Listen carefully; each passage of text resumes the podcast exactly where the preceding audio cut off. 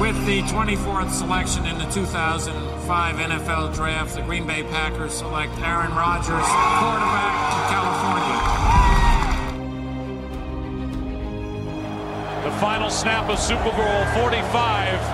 The Green Bay Packers have won the Super Bowl. The Lombardi Trophy is coming home. Hallo und herzlich willkommen zum Packers Talk Germany Folge 202. Ich bin der Jo und mit mir dabei ist heute der Chris. Hallo. Ja, wir sprechen heute über den Packers-Sieg am vergangenen Montag oder ja, in der Nacht von Montag auf Dienstag deutscher Zeit und blicken auf das Spiel gegen die Dolphins. Ähm, ja, starten wie immer mit den News zuerst und ähm, ja, es gab da ja kurz vor dem Spiel gegen die Rams eine etwas überraschende Personalie. Zumindest der, der Zeitpunkt war vielleicht etwas überraschend. Die Packers haben äh, Sammy Watkins entlassen. Äh, ja, Chris, wie hast du die News aufgefasst? Ja, mit dem Comeback von Dubs jetzt irgendwie ja so ein bisschen, wir haben ja schon vor ein paar Wochen darüber spekuliert, ob es während der Regular Season schon soweit sein könnte. War es dann jetzt letztendlich die letzten Wochen, gerade die Snaps von ihm, die ja sehr, sehr drastisch runtergegangen sind, haben ja so ein bisschen auch darauf hingedeutet. Und ja, ich denke, für viele ist das im Vergleich zur Erwartung, die man in der Offseason hatte, schon eine Enttäuschung. Für mich auch vor allem. Auch einer der, der mit am schlechtesten gealterten Takes von mir, weil ich hatte Watson äh, Watkins vor der Saison als Receiving Leader sogar für die Packers getippt, weiß ich noch ganz genau und war mir da sogar recht sicher. Daraus wurde jetzt nicht mal ansatzweise irgendwas und ja, war so ein bisschen die Hoffnung auch als Veteran in dem ganzen jungen Wide Receiver Core der Packers, konnte das aber halt, auch wenn er als Runblocker in Ordnung war, im Receiving Game halt überhaupt nicht bestätigen und ja, deutlich hinter den Erwartungen geblieben und jetzt letztendlich dann vor Saisonende schon der Cut. Ja, zwischenzeitlich auch mit der Verletzung zu kämpfen gehabt, beziehungsweise war ja auf IR gewesen auch und am Ende stehen dann lediglich äh, 13 Receptions für 206 Yards, also und deutlich unter den Erwartungen. Ich fand den Kommentar von Sebastian witzig. Ich weiß nicht, ob du das gelesen hast auf dem Discord, aber er hat äh, geschrieben, ähm, ja, so eine typische Sammy Watkins-Saison ohne diese ein, zwei Highlight-Spiele, die er sonst immer irgendwie hatte. ja, stimmt schon ein bisschen.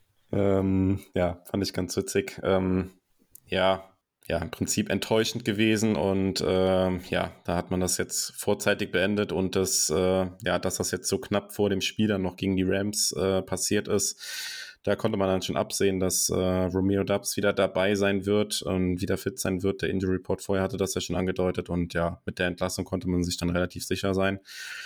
Ja, den frei gewordenen ähm, äh, Spot im Roster hat man dann auch direkt gefüllt mit äh, Patrick Taylor, der die ganze Saison schon zwischen Practice Squad, ähm, Active Roster und äh, ja, zwischenzeitlich war er auch mal gar nicht mehr bei den Packers äh, hin und her wechselt und äh, jetzt dann als dritter Running Back wieder auf dem Roster ist. Und äh, ich glaube, da kann man jetzt von ausgehen, dass, auch, dass das auch bis zum Ende der Saison so bleiben wird, dass die Packers da mit drei Running Backs jetzt die restlichen Spiele bestreiten werden.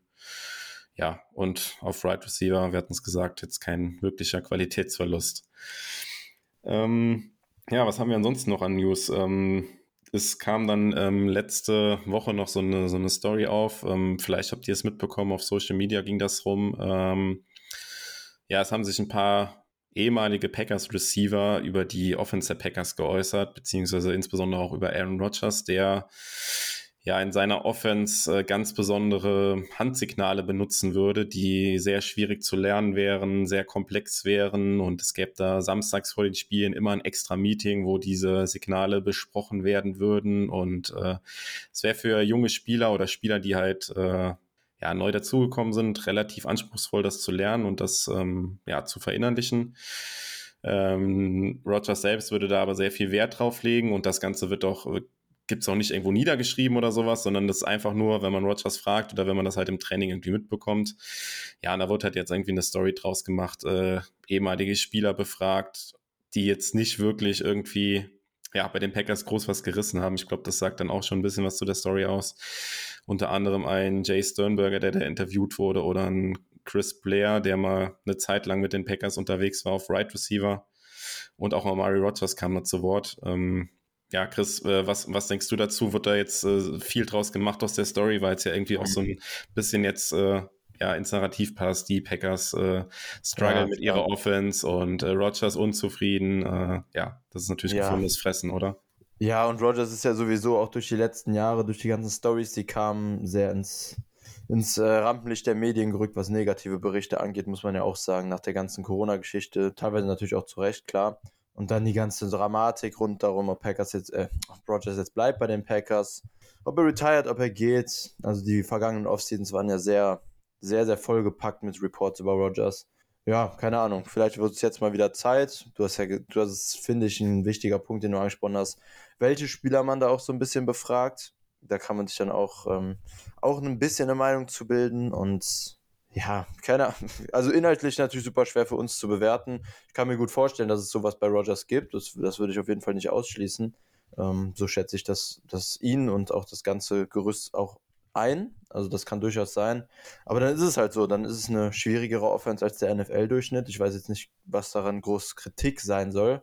Da müssen junge Wide Receiver eben lernen und, äh, und da mehr rein investieren. Dann ist es eben so. Ja, und das Ganze dann so, so groß negativ behaftet aufzublähen, halte ich jetzt für Schwachsinn und darauf irgendwie, no, also erst recht darauf dann negativ zu reagieren und da jetzt wieder Sachen draus zu ziehen, ähm, ist, ist eine Sache, wo ich mich jetzt seit längerem bei Roger Stories von distanziere und einfach das Ganze ein bisschen auf mich zukommen lasse sozusagen und nicht, nicht überreagiere auf irgendwelche Stories. Ja. Ja, ich glaube, damit äh, kann man dann einen Haken dran machen. Wollten es einfach hier erwähnen, weil es halt ja letzte Woche so ein bisschen durch Social Media ging. Ähm, ja, blöderweise gab es dann auch im Spiel gegen die Rams so eine Situation, wo es dann so ein Signal irgendwie an Watson gab und der das wahrscheinlich halt einfach nicht mitbekommen hat und gedacht, er müsste blocken, aber Rogers wollte ihn anwerfen. Ball fliegt dann in seinen Rücken, war aber ganz am Ende des Spiels, ja, wo die Packers kurz vor der Endzone standen und ja, eh mit zwei Scores vorne waren. Ähm, mhm. ja. ja, ich meine, solche Audibles und Handsignale gibt es halt in jeder Offense. Eben, aber, ja. Aber für uns jetzt dann, gut, das mit dem Play, das, das gibt's, das kommt dann jetzt halt gelegen für den Artikel, für das Narrativ, aber keine Ahnung, also ob das jetzt dann bei den Packers überdurchschnittlich viel für Incompletions sorgt, soll, soll gerne irgendjemand erheben, die Statistik im Vergleich mit anderen NFL-Teams, aber weiß ich jetzt nicht, ob man da, da groß was draus ziehen kann. Ja. Ja, ich würde sagen, ähm, an News war es das auch fast. Dann ähm, kommen wir schon zum Spiel gegen die Rams. Äh, wir sprechen natürlich dann auch im Anschluss ähm, ja, an die Review zu den Rams dann über das äh, Playoff-Picture, ähm, was ja, wie es für die Packers jetzt aussieht, was passieren muss, damit man noch in die Playoffs kommt. Ähm, ja, das ist ja auch äh, überall jetzt in den Medien oder da wird auch, wird auch viel gefragt bei uns auf Social Media oder bei uns auf dem Discord-Server diskutiert. Da kommen wir auf jeden Fall auch noch zu. Ähm, vielleicht mal ähm, zum Einstieg noch so eine, so eine andere Frage. Chris, wir beide waren jetzt ja auch länger nicht mehr im Podcast zusammen und äh, wie bist du denn an das Spiel gegen die Rams drangegangen? Weil viele, ähm, ja, einschließlich mir und Sebastian waren uns ja einig, dass das mit den Playoffs dieses Jahr wahrscheinlich nichts wird und äh, ja, man erwischt sich ja dann als Fan auch hin und wieder dabei, wie man ja, ich will nicht sagen, dass man hofft, dass man verliert, aber vielleicht so, dass es einem so ein bisschen so egal ist und man vielleicht auch lieber diesen besseren mhm. Draft-Spot mitnehmen würde. Wie bist du da an das Spiel gegen die Rams jetzt dran gegangen oder wie hast du das verfolgt? Mm, also bei mir ist es immer so, dass ich, solange die Packers zumindest rechnerisch Chancen auf die Playoffs haben, noch nicht darauf hoffe, dass sie verlieren. Und auch in den Jahren, als sie eliminiert waren, glaube ich, ist ja jetzt zum Glück schon ein bisschen her, aber kann ich mich nicht daran erinnern, dass ich mit, mit der Hoffnung mit einer Niederlage reingegangen bin. Das kriege ich irgendwie nicht so ganz nicht so ganz irgendwie verarbeitet mit mir und vereinbart. Ähm, vielleicht auch, wenn es schlauer ist, theoretisch, aber das, das hatte ich, glaube ich, noch nie so wirklich. Und an das Spiel jetzt, ähm, ja, im Moment ist es sehr, sehr schwierig, finde ich, weil im Prinzip hat, hat man die Saison abgeschrieben, habe ich auch abgeschrieben, äh, nach mehreren Losses im Prinzip schon aber irgendwie, ich weiß nicht, vielleicht siehst du es anders, aber bei mir ist es so, solange das Ganze rechnerisch möglich ist und das Szenario, wir kommen ja später auch noch zu, wie es theoretisch noch möglich wäre, ist ja auch jetzt nicht komplett aus der Luft gegriffen. Also es ist ein super schwerer Weg, keine Frage, aber es ist nicht komplett unmöglich und deshalb, ich bin, also ich bin auf jeden Fall reingegangen mit der Hoffnung auf den Sieg und nicht auf eine Niederlage, das keine Frage. Ähm, nach dem Spiel hat sich jetzt nicht groß was verändert, weil der Prozentsatz mit der Wahrscheinlichkeit, wie die Packers in die Playoffs kommen, hat sich auch nicht großartig verändert und das war natürlich auch ein Win, wenn man sich den restlichen Schedule jetzt anguckt, der einfach geholt werden musste, wenn man darauf noch ein bisschen hofft. Aber ich probiere mich immer so ein bisschen im Moment zu bremsen und daran zu erinnern, dass es theoretisch ziemlich unrealistisch ist, aber im Hinterkopf habe ich trotzdem immer so ein bisschen die Mini-Hoffnung, bis die Packers mathematisch eliminiert sind, dass es eventuell ja doch noch was werden könnte. Ja, tatsächlich habe ich da äh, kann ich da nichts anderes sagen. Also es geht mir komplett genauso. Ähm, ja, und auch das, was du jetzt zum Schluss gesagt hast, äh, ja, irgendwie ist man schon so wieder so ein bisschen gehypt irgendwie. Man, man guckt dann dauernd äh, irgendwie auf die Szenarien äh, oder wirft diese, diese ESPN Playoff-Maschine an, die man dafür auch gut nutzen kann. Ähm, ja, aber trotzdem sollte man die Erwartung da ein bisschen bremsen und äh, ja, wir hatten das hier im Podcast ja auch. Also, solange es da auch rechnerisch noch die Möglichkeit gibt, wird da auch von Seiten der, der Packers oder den Offiziellen da alles, alles versucht, das zu erreichen. Und Roger stellt sich ja auch in den Pressekonferenzen hin und äh, ja, äußert das, dass man da äh, alles versucht. Und äh, ja, die Diskussionen sind da jetzt auch wieder ein bisschen dann in den Hintergrund gerückt, weil diese Playoff-Szenarien irgendwie so ein bisschen im Vordergrund sind, dass man ja auch Jordan Love spielen lassen könnte. Äh, und ja, ich glaube, da sind wir bei uns auch einig, dass das frühestens passieren wird, wenn man wirklich dann tatsächlich eliminiert ist von den Playoffs. Und Ja, auf äh, jeden Fall. ja, wie gesagt, wir kommen gleich auf die Szenarien zu sprechen, aber selbst mit einer Niederlage gegen die Dolphins ist man ja rechnerisch noch nicht raus, beziehungsweise da müssten auch andere Sachen noch passieren. Mhm. Ähm, von daher werden wir wahrscheinlich Jordan Love, wenn überhaupt, dann vielleicht im letzten Spiel sehen gegen die Lions, wenn die Packers dann raus sein sollten. Das kann man, glaube ich, jetzt zum Zeitpunkt dann auch schon sagen. Ja, und ansonsten, ja, wie man im Fußball immer so schön sagt, ne, man guckt jetzt von Spiel zu Spiel. Ja. Und äh, ja, Packers brauchen mehr oder weniger ja, drei Siege aus drei Spielen. Aber wie gesagt, da kommen wir gleich drauf zu sprechen. Bleiben wir erstmal beim Spiel jetzt gegen die, gegen die Rams. Ähm, ja, vielleicht äh, nochmal so ein bisschen allgemeiner. Also ich hatte irgendwie beim, beim Schauen so den Eindruck, ähm, vielleicht ging es dir genauso oder vielleicht kannst du es bestätigen, dass die Packers das Spiel eigentlich die ganze Zeit äh, unter Kontrolle hatten. Also man hatte nie jetzt äh, den Eindruck, dass es, auch wenn es am Anfang halt ein bisschen enger war und auch enger war, als der, äh, der Spielverlauf es ausgedrückt hat, aber die Packers haben das Spiel eigentlich über ja, die komplette, über die kompletten vier Quarter kontrolliert, oder? Ja, da würde ich auch mitgehen. Auch die Defense, muss man ja fast sagen. Also die Offense ist auch solide über den Platz gekommen, aber die Defense hat halt ähm, im Rahmen ihrer Möglichkeiten, auch wenn immer noch einiges schlecht lief, aber hat ein, ein solides Spiel, zwölf Punkte, spie spiegelt das auch, würde ich sagen, ganz ordentlich wieder von der Punktzahl. Ähm, deshalb, also beide Units, Offense und Defense, waren definitiv nicht berauschend, aber es hat halt gereicht, um, um zugegebenermaßen auch sehr, sehr schwaches Rams-Team, vor allem die Offense natürlich, ähm, dann hier auch klar zu dominieren zu Hause im Night Game. Wenigstens, wenigstens das klappt, gegen schwache Teams jetzt mal so ein bisschen Dominanz zu zeigen. Aber von Glanz war es natürlich auch weit weg, muss man auch sagen. Ja, das war natürlich jetzt auch bei den Rams einige äh, Sachen. Also für die ist die Saison ja schon eher gelaufen gewesen auch. Also die hatten zwar auch noch theoretische Möglichkeiten, die Playoffs zu erreichen mit einem, mit einem Sieg über die Packers, sind jetzt dann tatsächlich auch eliminiert, aber ja, Baker Mayfield, der jetzt gerade anderthalb Wochen beim Team ist, äh, Cooper Cup, der ausgefallen ist, Allen Robinson, der ausgefallen ist, äh, Aaron Donald, der nicht gespielt hat. Also da ist ja die Saison eigentlich schon abgehakt gewesen und das sollte man oder konnte man dann mehr oder weniger auch erwarten, dass die Packers das Spiel gewinnen, was sie ja dann letztendlich relativ ungefährdet getan haben. Ähm, ja, starten wir mal mit der, mit der Offense und äh, wie gewohnt am Anfang, wer war denn da dein Spieler des Spiels auf Seiten der Packers? Mm, In der Offense als MVP nehme ich einen Spieler, der jetzt die letzten Wochen wieder deutlich besser geworden ist, nach einem schwierigeren Saisonstart. Aber was heißt Start? Nach einer, nach einer schwierigen ersten Saisonhälfte, würde ich mal ungefähr sagen. Und das ist Elton Jenkins, der jetzt seit mehreren Spielen gerade im Pass Protection wieder deutlich besser aussieht. Seit er auf Guard ist im Prinzip auch wieder klar bergauf geht die Kurve und ja, hat kein einziges Pressure zugelassen jetzt gegen die Rams. Ähm, Im Run-Blocking ein gutes Spiel gemacht, hatte da viele Blocks, die für Gaps gesorgt haben. Also Jenkins ähm, mit ein paar anderen Kandidaten zusammen, die hier auch MVP-würdig wären, für mich aber die Eins. Ja, der scheint ja dann jetzt auch seine Position, sage ich mal, endlich wieder gefunden zu haben, beziehungsweise, ja, eigentlich ist es ja seine angestammte Position, auf der er jetzt spielt, der, der Left Guard. Und äh, nachdem er da ja Anfang der Saison, ja, was hat er eigentlich nicht gespielt? Also Center hat er nicht gespielt, aber Left Tackle hat er mal gespielt, äh, Right Tackle glaube ich auch, ne? Ähm, ja, alles gespielt hat, jetzt auf Left Guard wieder angekommen ist und da jetzt, äh, ja, die Leine an sich spielt ja auch jetzt die letzten Wochen sehr gut. Ja, genau. Und äh, ja, das wird auf jeden Fall, die Personalie Jenkins hatten wir, glaube ich, die Woche auch auf dem Discord als, als Thema, wird auf jeden Fall spannend, weil äh, Mhm. sein Vertrag läuft ja aus und ähm, er hat gezeigt, dass er super ähm, ja, universell einsetzbar ist in der Line. Und die Packers haben jetzt eine, ja, nicht das dickste Portemonnaie, was den Cap Space angeht, nächstes Jahr. Und es kann natürlich sein, dass es da Teams gibt, die da durchaus bereit sind, ein bisschen mehr zu bezahlen, als die Packers das könnten. ja, es gibt natürlich da immer noch die Möglichkeit von einem Franchise-Tag, aber da wird ja bei O-Liner noch nicht unterschieden von der Position her. Das heißt, man müsste ihm ja, Franchise-Tag genau. geben, der dann ja Left-Tackle-Money quasi wäre, also ja. relativ teuer. Das kann man, glaube ich, fast ausschließen. Ja, ist ja ist halt auch der Grund, warum man bei Center und Guards einfach quasi nie Franchise-Tags sieht. Das genau. hat schon seine Gründe ja, von daher mal schauen, ob man, ob man den halten kann oder ob man ja, sich da mit einem Compensatory Pick, den man dann bekommen würde, wenn er irgendwo ja wahrscheinlich einen dicken Vertrag unterschreibt, zufrieden geben muss. Ist auf jeden Fall spannend.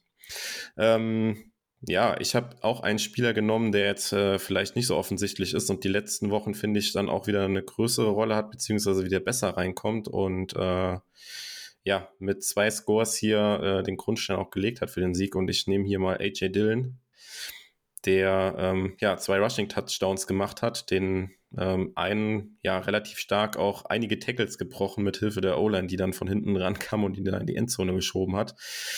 Ähm, aber er war auch nicht nur als, ähm, ja, als Runner erfolgreich, sondern äh, hat auch Receiving Yards gesammelt in dem Spiel. Äh, und zwar 35 Stück. Und das war, glaube ich, seit Woche 1, seit, dem, seit der Niederlage gegen die Vikings, das äh, erste Mal, dass er so viele Receiving Yards hatte. Das ist ja die Rolle, die sonst äh, Aaron Jones innehat. Und der, ja, Aaron Jones hatte hier in dem Spiel nur ein Yard mehr. Sind natürlich dann meistens jetzt keine krassen äh, Passrouten, die Dylan da läuft, sondern irgendwelche Dump-Off-Pässe, aber trotzdem hat er auch Yards after Catch gesammelt und äh, ja, kommt jetzt die letzten Wochen wieder besser rein. Vielleicht liegt es auch an der Kälte, dass er da mit seiner Kraft und Masse irgendwie dann schwieriger mhm. zu Boden, Boden zu bringen ist. Äh, kann natürlich ein Faktor sein, aber ja, ja also Mitte der Saison habe ich auch gesagt, ist auf jeden Fall eine Enttäuschung und jetzt äh, das Spiel gegen die Bears und jetzt auch das Spiel gegen die Rams fand ich ihn wieder besser. Ja, ich wollte auch gerade sagen, klassisches AJ Dillon-Spiel, auch irgendwie Night Game, kalt im Lambo. Ähm, das, das sind halt die Spiele, wo er dann scheint. Ja, gehen wir mal ähm, ansonsten die, die Offense noch durch. Ähm, ja, wie, wie fandst du das Spiel von, von Aaron Rodgers? Äh, ja, also kein überragendes Spiel jetzt auch von den Stats. Ähm, vielleicht direkt mal auch angespielt auf die Interception, die ja ziemlich blöd aussah, da der Wurf auf äh, mhm. Lazar. Wie hast du das gesehen? Also das Spiel insgesamt war jetzt wirklich nicht besonders berauschend. Das Play war merkwürdig, würde ich sagen. Also im Spiel bei der Wiederholung habe ich dann versucht darauf zu achten und ja, Lazar bricht seine Route schon ein bisschen ab und wird langsamer, aber das geht schon zum größten Teil auch auf Rogers. Also insgesamt das Passspiel in dem kurz war ja, äh, das Passspiel in dem Spiel war ja unfassbar kurz. Also die Packers hatten einen Pass über 20 Yards, vier über 10, sonst war alles unter 10 und hinter der Line of Scrimmage. Ähm, war auch, by the way, das einzige Spiel von Rogers diese Saison, in dem er von PFF keinen Big-Time-Throw gechartet bekommen hat. Dazu hat er auch zwei, die sie Turnover-worthy gechartet haben, also auch in der Hinsicht nicht besonders gut. Und das war das niedrigste Spiel, was Average Death of Target von Rogers angeht. 4,8 Yards hatten die Packers hier. Ähm, vorher Season Low war 5,4, meine ich. Und äh, da auch nochmal relativ deutlich. Und das, obwohl, also eigentlich konträr, Rogers in dem Spiel die dritthöchste Time to Throw hatte, also wie schnell er den Ball geworfen hat. Das heißt, man, also daran sieht man ein bisschen, dass die O-Line in Pass Protection ziemlich gut gespielt hat. Pressure nicht besonders viel da war, Rogers den Ball einigermaßen lange halten konnte, aber trotzdem tief einfach überhaupt nichts funktioniert und oder von Rogers getroffen wurde oder offen war. Ähm, Kombination aus allem und trotz der Zeit, die Rogers in der Pocket mit Ball hatte, dann halt viele Checkdowns, viele kurze Routen, viele Screens geworfen wurden. Also vom Passspiel insgesamt war das, ja, war das schon eher, eher durchschnittlich, unterdurchschnittlich, würde ich sagen. Ich würde da mal anschließen und äh, fragen, ähm, oder könntest du dir vorstellen, dass das vielleicht auch von den Rams so ein bisschen provoziert oder gewollt war, weil es war jetzt ähm, zuletzt dann bei den Packers auffällig, dass dann insbesondere Watson halt das Feld tief halt ein bisschen geöffnet hat mit seinen tiefen Routen. Ähm, die Packers ja sowieso relativ gut den Ball laufen können. Ähm, ja, die also ein bisschen Kontext dazu noch. Die Rams äh, haben laut äh, PFF vor dem Spiel auch die beste Run-Defense nach PFF-Grades gehabt.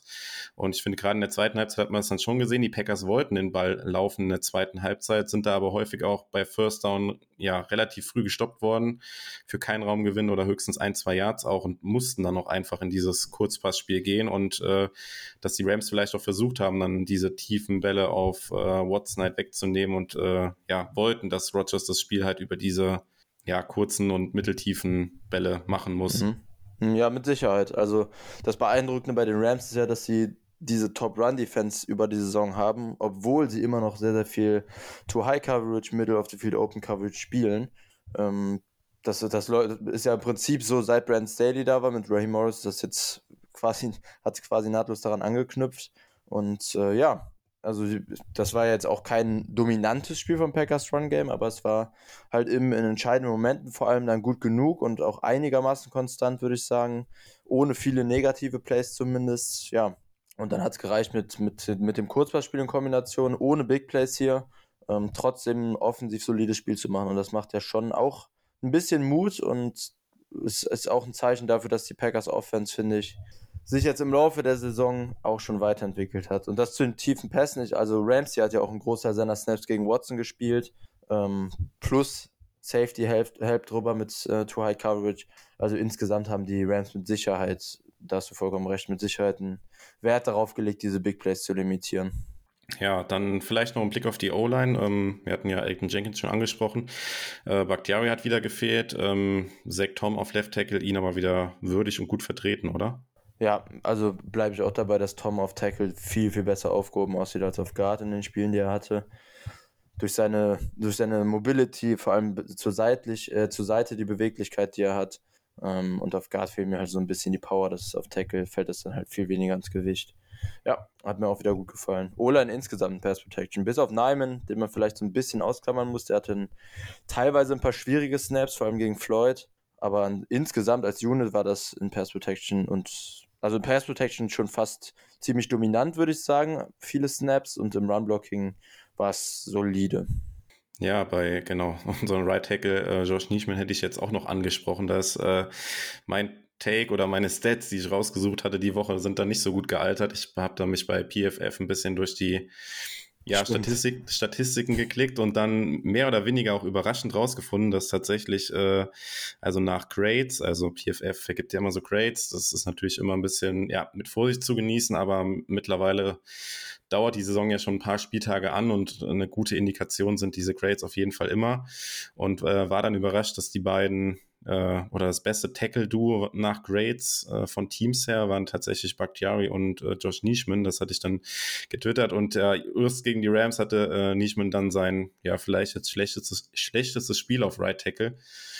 Äh, zwei Sacks, die da auf seine Kappe gegangen sind. Äh, sonst bisher in der Saison hat er, glaube ich, einen einzigen zugelassen und jetzt in dem Spiel halt zwei. Ja, hatte ein bisschen einen schweren Stand gegen Floyd, du hast es gesagt. Ähm, ja, insgesamt am Ende zum Glück aber nicht, nicht spielentscheidend und äh, ja, ich glaube, er bleibt trotzdem der, ja, also es gibt ja keine Diskussion, da irgendwie jetzt irgendwie auf Right Tackle nochmal irgendwie was umzustellen oder wenn Bakhtiari zurück ist, Tom auf Right Tackle zu stellen. Ich glaube, die, die Line bleibt jetzt so zusammen bis zum Rest der Saison, oder? Ja, das denke ich auch. Das kann ich mir nicht vorstellen, dass Tom da jetzt noch für die letzten drei Spiele ähm, Nyman auf Right Tackle verdrängt. Nee. Ja, interessant wird es dann auch hier in der Offseason, was man dann macht mit der Personalie Bakhtiari, ob man da ja nächste Saison dann noch weiter zusammenarbeitet oder ob man sich da irgendwie trennt, vielleicht sogar Bakhtiari aufhört mit seinem Knie, weiß man nicht. Man hätte auf jeden Fall jetzt mit Sektom, kann man glaube ich sagen, einen, ja, einen Rookie wieder im Draft gefunden, der die Position ja vielleicht nicht gleichwertig spielt, aber zumindest äh, ein ganz guter Ersatz ist und auf einem ganz guten Niveau spielen kann. Und natürlich als Rookie auch noch ein bisschen Upside hat und sich noch entwickeln kann. Aber ja, das wird auch dann wieder ein Thema für die Offseason. Ja. Ansonsten ähm, finde ich als, als Storyline zu dem Spiel, jetzt äh, weg von der O-Line hin zum Receiving Core noch, ja. erwähnenswert, dass wir ja das erste Mal endlich ähm, Watson und Dubs wieder hatten nach ganz, ganz langer Zeit. Ähm, die hatten auf jeden Fall sehr, sehr wenig Snaps. Ich habe die genaue Zahl nicht im Kopf, ähm, in denen sie zusammen auf dem Feld standen diese Saison. Paar, paar 20 waren es gewesen. Ja, ich glaube genau. 21 oder so. Ja, ich hatte irgendwas um 20 rum im Kopf. Ich hatte sogar nur 17 im Kopf. Aber äh, irgendwas um den Dreh auf jeden Fall. Und ja, waren jetzt zusammen, hatten beide ihre Plays. Keiner jetzt ein, ein krasses Breakout-Game oder sowas gehabt, klar. Aber beide mit Conversions, beide mit einigen First Downs. Also zumindest jetzt mal die beiden, die, die beiden Hoffnungen ja quasi auch für die Zukunft im Right Receiver Core hoffentlich bis zum Ende der Saison gemeinsam auf dem Platz. Genau, und ja, da wiederhole ich mich ja auch irgendwie jede Woche, wo ich hier dabei bin. Das macht auf jeden Fall auch Hoffnung für das nächste und auch das übernächste Jahr, wenn die beiden dann äh, ja ein bisschen Erfahrung noch gesammelt haben auch. Und wer weiß, was möglich gewesen wäre, wenn beide fit geblieben wären über die Saison. Aber gut, das ist natürlich Spekulation. Hatten wir jetzt leider nicht. Hoffen wir einfach, dass sie für die, für die letzten drei Spiele zumindest fit bleiben. Und wer weiß, was noch darüber hinauskommt. Ähm, ja, ich glaube, zur Offense haben wir, glaube ich, dann alles gesagt. Oder, oder würdest du noch irgendwas erwähnen wollen, was dir aufgefallen ist in der Offense? Nee, von mir wäre es das auch zur Offense. Ja, dann äh, schieben wir einfach mal gerade noch die Special Teams dazwischen, äh, sonst äh, fällt ja häufig irgendwie hinten runter oder wir vergessen das. Aber in dem Spiel muss man auf jeden Fall nochmal darüber reden. Das war ja wieder ein ja, sehr auffälliges Spiel von ähm, Keyshawn Nixon, unserem Kick-Returner, der mit, äh, ich glaube, drei Returns waren es insgesamt, ne, für 95 Yards. 32 Yards im Durchschnitt und diesen einen lang für 52 Yards, die dann ein richtig gutes Spiel gemacht hat. Ähm, Ja, es, also es bleibt einfach wirklich fraglich, wie man so lange an Amari Rogers festhalten konnte. Also das ist, das ist halt ja. halt immer wieder diese Frage, die dann aufkommt, wenn man das sieht. Ja, ähm, sie haben halt einen Drittrunden-Pick investiert, ne? Wir ja, haben es öfter ja. schon angesprochen. Das ist halt immer eine kleine Niederlage für, für GMs, wenn dann ein, ein Day-2-Pick quasi als Niederlage abgestempelt wird. Aber man muss sich Fehler halt auch eingestehen, das stimmt schon. Also ich glaube, ich würde fast sagen, Nixon ist seitdem ich jetzt Packers gucke, seit 2015, der beste Returner, den ich bei den Packers gesehen habe. Ja, auf jeden Fall. Also würde ich auch auf jeden Fall so unterschreiben. Ich finde auch, ähm, er ist auch nicht so dieser Prototyp-Returner, würde mhm. ich mal sagen, jetzt mit dem ultra krassen Speed. Ähm, also darauf führe ich das auch irgendwie zurück, dass die Special Teams an sich auch vorher so vom Blocking her und wie man sich halt bewegt auf dem Feld bei den Returns das schon gut gemacht haben, aber Rogers einfach auch keine guten Entscheidungen getroffen hat. Ja. Ähm, also da haben wir auch häufig drüber gesprochen, dass er dann bei manchen äh, Returns wo er hätte returnen können, äh, bei, bei Punts vor allen Dingen dann halt abgewunken hat, statt irgendwie 10, 15 Jahre mal mindestens rauszuholen und äh, ja. ja. aber es war ja auch nicht nur Amari Rogers, also es war jetzt nicht so, als hätten wir jetzt die zwei Jahre mit Amari gehabt, äh, die schlecht waren und davor war es super. Also ich kann mich noch erinnern an Tevin Austin, der ja eigentlich ein mega guter Returner bei seiner Karriere war und bei den Packers halt als Returner auch total schlecht war. Ähm, wen habe ich davor noch im Kopf? Ty Montgomery war es dann vor einigen Jahren, noch vor vier, fünf Jahren, war auch nicht gut. Hast du noch jemanden im Kopf? Äh, ja, das waren jetzt auch so die Namen, die ich im Kopf hatte. Ähm ja, gut, Korb hat zwischendurch mal gemacht, ist dann halt immer solide gewesen, aber mehr nicht. Als Punt-Returner natürlich auch nur. Ähm, ja. ja. also was ich so ein bisschen sagen wollte, man sieht jetzt vielleicht auch so ein bisschen die, die Arbeit, die halt äh, ja, Besatzer ähm, mhm.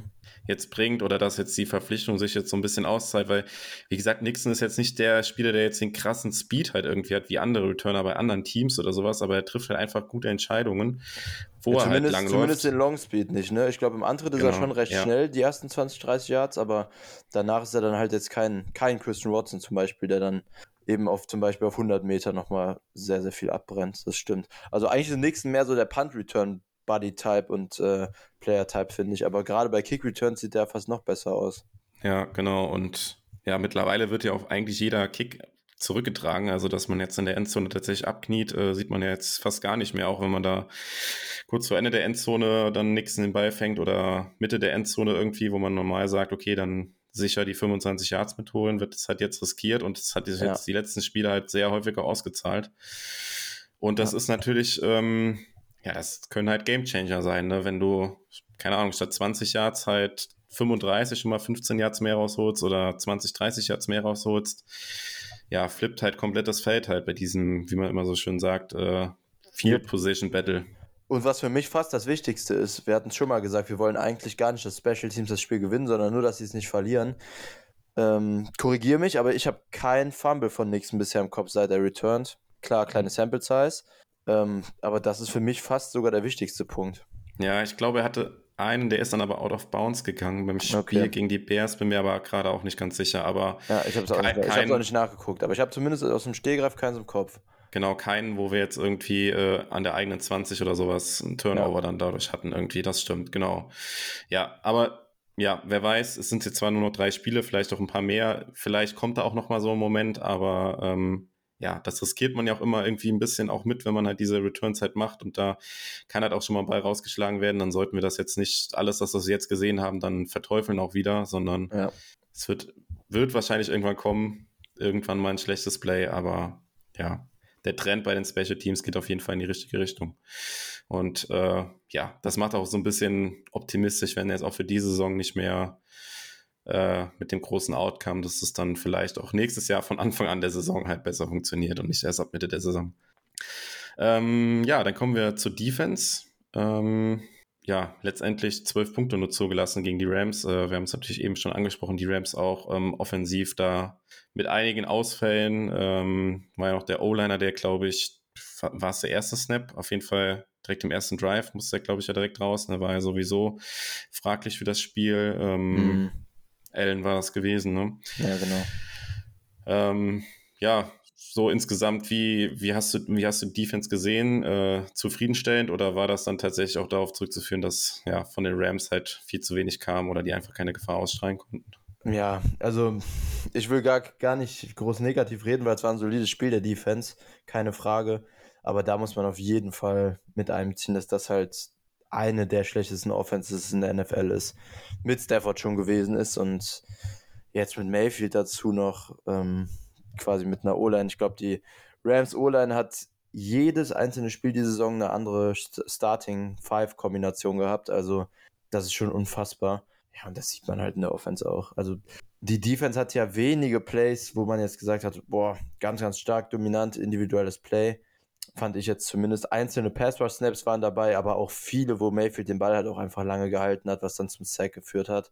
Ähm, ja, und dann waren halt auch diese nervigen Third-Down-Conversions immer, bei, vor allem bei Third and Long, wo man sich auch dann wieder gedacht hat, hm, gegen die Wide Receiver-Qualität der Rams konstant sowas irgendwie zuzulassen, ohne Cup, ohne Robinson, gegen dann Tutu Edwards, Goronek und Van Jefferson.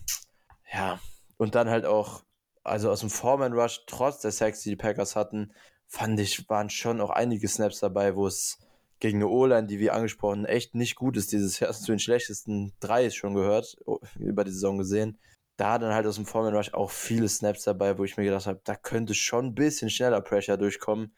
Ja, also es war ein solides Spiel, ich will es gar nicht schlecht reden, aber der Gegner hat hier in meinen Augen schon eine sehr, sehr große Rolle gespielt. Ja, und auch wieder auffällig, auch wenn am Ende nicht entscheidend. Also, wenn dann Cam Akers auch wieder, es waren zwar jetzt nur 65 Yards, aber gut, die Rams konnten dann am Ende auch nicht mehr so viel laufen, weil sie ja, ja genau. zurücklagen und werfen mussten, aber der hatte auch wieder 5,4 Yards im ja. Schnitt. Also, das ist halt auch viel zu viel. Ein Running Back, der ähm, ja teilweise schon weg wollte von den Rams, gar nicht mehr äh, Kader war oder berücksichtigt wurde und jetzt da wieder Starting Running Back ist, der dann der ja die Packers Defense, äh, Run Defense auch wieder ziemlich alt aussehen lässt. Ähm, ja. Oder das von dir angesprochene, die Third Down Conversions, die langen von den, von den Rams, keine Ahnung, Dritter und 13 und die Corner der Packers spielen halt, keine Ahnung, 15 Yards Off Coverage oder sowas. Ähm, ja, gut, wir haben ja oft drüber gesprochen. Ich glaube, das werden wir jetzt die letzten drei Spiele auch nicht mehr anders sehen. Aber mhm. ja, war dann schon frustrierend auch. Ja, ja, wer, auf, ähm, auf jeden Fall. wer war MVP. denn dein, dein, dein Spieler des Spiels in Seiten der Defense bei den Packers, genau? Mm, das ist Quay Walker in dem Fall, der echt ein sehr, sehr gutes Spiel gemacht hat insgesamt. In Coverage kaum was zugelassen. Ähm, hatte den Strip-Sack sogar dabei bei seinem Pass-Rush-Snap bei dem Blitz, wo er über links durchgekommen ist. Ähm, 24 Yards in Coverage, by the way, ich habe es gerade offen. Also war schon, schon von der von der Konstanz echt ein gutes Spiel von ihm, was ja oft ein Problem war. Und dann auch in vielen Bereichen. Run Defense war auch besser als den Großteil der Saison, war jetzt immer noch nicht berauschend, fand ich, aber war definitiv besser und disziplinierter einfach. Und ja, also ich habe es eben kurz gesagt, keiner ist für mich so, so richtig mit Splash Splash herausgestochen jetzt aus der Defense. Aber Walker wäre der eine, den ich jetzt so ein bisschen höher stellen würde. Ja, das wäre tatsächlich auch mein Kandidat gewesen und äh, habe ich auch wenig zu ergänzen. Also jetzt so langsam, ja, blitzt auch dieses Potenzial, was er halt, äh, oder was ihm halt nachgesagt wurde nach dem Draft, äh, blitzt jetzt so ein bisschen auf und insbesondere im, im Pass Rush, wenn er da als Blitzer kommen kann, ähm, ja, auch im Spiel gegen die Bears schon äh, richtig gefährlich gewesen. Äh, ich glaube, hatte auch gegen den Lauf einen Tackle im Backfield oder zumindest direkt an der Line of Scrimmage, was gut aussah. Genau, und die beiden Pass Deflections, wo die eine fast äh, auch eine Interception gewesen wäre. Ähm, ja, das, äh, das sah ganz gut aus und äh, auch das macht so ein bisschen, äh, ja, lässt Hoffnung geben, auch für, für nächstes Jahr auf jeden Fall Potenzial, dass da noch Potenzial da ist und der noch besser werden kann. Ähm, ein anderer Spieler, ähm, da du ihn jetzt nicht genannt hast, nenne ich ihn jetzt mal hier noch als äh, Spieler, wo wir vielleicht noch kurz drüber sprechen können, der wieder ein bisschen auffälligeres Spiel hatte. Wir beide hatten ja auch schon drüber gesprochen, dass wir da sehr enttäuscht von waren bisher, von ihm, von Kenny Clark. Ähm, direkt am Anfang hat er zwei ähm, auffällige Snaps gehabt, wo er dann ins Backfield gekommen ist und letztendlich hat er auch ähm, ja, beim Pass Rush die ja, die Hand so ein bisschen am Wurfarm von Mayfield, wo, so Douglas dann die Interception äh, gefangen hat.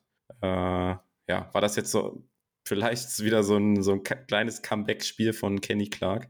Ja, ich will es hoffen, aber ja, also das Play bei der Interception war, war schon sehr stark. Die Interception geht dann auch zum größten Teil auf Clark. Aber ja, also von Dominanz ist es halt irgendwie immer noch sehr, sehr weit entfernt und das ist ja so ein bisschen das, was man sich eigentlich von, von Clark, wo die Packers-Fans ja also wir auch schon immer die Hoffnung haben, dass das so ein Top 7 an sehr guten Tagen Top 5 Interior D-Liner als Pass Rusher ist. Und nach gutem Saisonstart ist er da halt wirklich meilenweit von entfernt dieses Jahr. Echt schade. Und das ist halt auch eine Präsenz, die die Packers sehr, sehr gut gebrauchen könnten und jetzt auch für die letzten drei Spiele können ähm, in Garys Abwesenheit, aber bisher auch in Garys Abwesenheit ja, ist das von Dominanz, wie gesagt, weit, weit weg und da hoffe ich nächstes Jahr echt auch wieder auf eine klare Leistungssteigerung, weil sonst, ja, sonst ist, sonst ist Clark halt ein solider Interior-D-Liner, aber für den Vertrag, den er hat, ist das dieses Jahr, muss ich sagen, auf jeden Fall viel zu wenig. Trotz des Guten. Ich glaube, die ersten drei, vier Spiele war er noch ganz oben dabei, ähm, bei sämtlichen Pass-Rush-Stats mit der, mit der Elite der Liga auf Interior D-Line, aber seitdem ist es so stark abgefallen, also ja, keine Ahnung. Vielleicht kriegen wir die letzten drei Games ja jetzt nochmal ein, ein, äh, ein, einen besseren, äh, ein besseres Gefühl zumindest gegeben für die kommende Saison. Ähm, ja, es war halt auch jetzt die Rams Interior O-Line auch angesprochen. Allen sofort auch noch raus. Also, ja, da kann man dann schon fast auch erwarten, dass man da zumindest mal ein bisschen im Pass Rush hinbekommt. Ja, und äh, ein, ein Set, den ich im Nachgang gesehen habe, auch noch hier ansprechen wollte, weil wir beide hatten damals die Folge, wo wir ja über die ja, so eine kleine Preview gegeben haben, unsere Breakout-Kandidaten gesprochen haben und äh, man kann sich ja immer abfeiern für gute Takes, aber das war ein richtig schlechtes Take von mir, das muss jetzt ja auch mal erwähnt werden noch. Äh, der Spieler, der tatsächlich nur einen Snap hatte in diesem Spiel in der Defense, ähm, das war mein, mein Breakout-Kandidat, den ich am Anfang der Saison genannt hatte, Daniel Savage. Ähm, ja, mm. ich glaube, das, das Kapitel ist, ich sage mal, zumindest unter, unter Joe Barry kann man da auch einen Haken dran machen oder das als gescheitert bezeichnen. Ja, echt, echt so unfassbar enttäuschend, die Entwicklung. Also, ich kann es mir auch nicht wirklich erklären.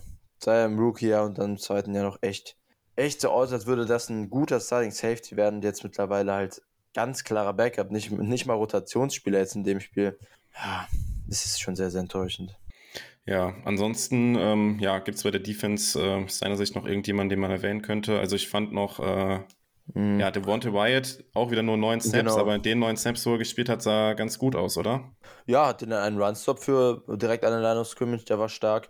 Und dann noch ein Cleaner Pressure bei einem, bei einem Rollout von Mayfield, glaube ich. Ähm, aber ja. also ich sehe weiterhin keinen Grund, warum er so wenig spielt, vor allem weil er gefühlt immer auffällt in den Snaps, die er spielt. Immer so ein, zwei positive Plays hat pro Spiel. Keine Ahnung. Ich, ich kann es mir nicht wirklich erklären. Vielleicht ist er im Training deutlich schlechter als in den Spielen und das vermittelt so ein bisschen ein falsches Bild, aber ja, also wir sagen ja immer, man soll nicht zu schnell Draftpicks bewerten, aber wenn ein First-Round-Pick jetzt wirklich, wenn es so weitergeht, die nächsten drei Spiele und die ganze Saison auf so einem Snap-Count bleibt, dann ist das schon sehr, sehr merkwürdig für mich. Auf einer Positionsgruppe, wo man auch nicht besonders stark aufgestellt ist, muss man auch dazu sagen. Ist jetzt kein Cornerback in der Elite Secondary, der, der einfach ein Jahr sitzt, sondern spielt auf einer Position, die grundsätzlich viel rotiert, wo viele Backups auch immer an die 30, 35 Prozent kommen. Ähm, siehe die Nori zum Beispiel. Also ja, es ist, es ist schon, schon sehr komisch und trotz Rookie-Saison auch schon ein bisschen besorgniserregend. Er ist ja auch halt schon für einen Rookie relativ alt. Genau. Und ja, wenn man halt sieht, wie er spielt, finde ich halt auch irgendwie merkwürdig, weil das ist ja jetzt, äh, klar, es ist jetzt nicht jeder Snap, der spielt mega gut, aber es ist jetzt auch nicht katastrophal und er hat einzelne Splash-Plays, wo er halt richtig gut aussieht und ja, äh, genau. Ja.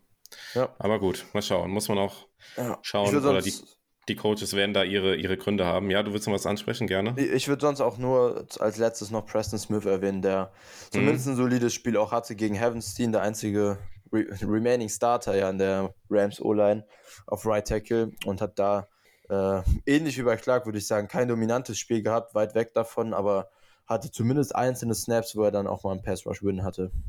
Ja, ähm, genau. Ich habe jetzt auch ansonsten keinen, keinen Spieler mehr, über den ich ansprechen wollte. Einzig noch eine Situation, die wir äh, kurz ansprechen sollen, die natürlich auch ein bisschen kurios war bei der Interception von Rasul Douglas, der ewig festgehalten wird und dann auf einmal auf die Idee kommt, den Ball nach hinten zu werfen. Jo. Also, ähm, ja, gerne mal dein Kommentar dazu zuerst. Vor, vor, allem nach dem Desaster der Patriots am, am Sonntag ja. davor. Ja, keine Ahnung. Also irgendwie haben diese Lateral Plays die Saison super stark zugenommen. Ich glaube, irgendwie Defense-Spieler wollen zusätzlich zum Turnover noch ein bisschen mehr Hero sein. Ja, wurde jetzt zum Glück nicht bestraft in dem Fall, aber diese, diese Lateral Plays nach Turnovern sind halt so schlimm, wenn das nicht ein ganz, ganz klarer Handoff ist, den man so nach hinten über einen Meter zu einem, zu einem Mitspieler pitchen kann. Und selbst dann ist es das Risiko nicht wert in meinen Augen, weil Turnover entscheiden halt Spiele und du riskierst halt dadurch, dass du einen spielentscheidenden Moment, der ja schon passiert ist, quasi wieder durch, so, durch einen einfachen Fehler, der, der absolut nicht nötig ist, wieder rückgängig machst, wenn die Gegner den Ball recovern. Und ja, also ich würde als Defense Coordinator meinen Spielern ganz klar sagen, selbst wenn jemand ganz klar steht, zu dem du den Ball pitchen kannst, lass es, weil das Risiko ist es nicht wert. Und wie selten, vielleicht hast du einen anderen Eindruck, ich habe auch keine Stat dazu, aber wie selten resultieren dann noch große, große ähm, Yard-Gewinne aus solchen Pitches. Meistens sind es sogar Minus-Yards, finde ich. Und ganz, ganz selten kommen da noch 20, 30 Yards oder sogar ein, ein Touchdown am Ende bei rum.